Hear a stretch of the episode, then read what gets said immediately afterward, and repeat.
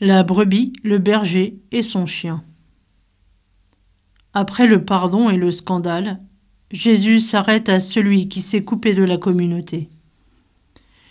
Il raconte l'histoire d'un drôle de berger laissant en plan tout son troupeau pour aller chercher une brebis perdue. Rassurez-vous, la brebis n'est pas complètement perdue.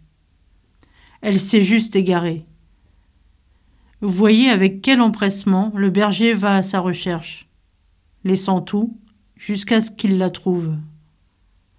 Le salut n'attend pas, et la miséricorde de Dieu est persévérante. Après avoir raconté cette parabole, Jésus insiste surtout sur notre co-responsabilité face au risque encouru par celui qui s'égare. Encore aujourd'hui, Dieu n'est pas le seul à partir à la recherche de l'égaré, la communauté aussi.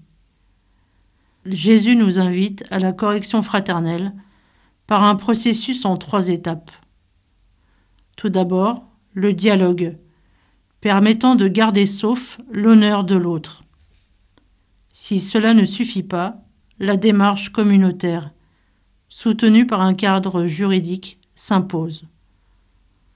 Enfin, si aucune conversion ne se réalise, l'Église et ses responsables prendront une décision. Pour la juriste que je suis, cela ressemblerait à un procès. Mais la correction fraternelle est avant tout un signe d'amour et de charité envers les autres, spécialement envers celui qui s'est éloigné.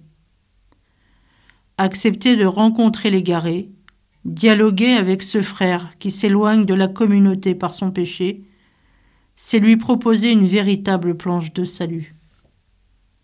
À Noël, le Christ s'est fait l'un de nous pour aller chercher les plus petits, afin qu'aucun ne se perde.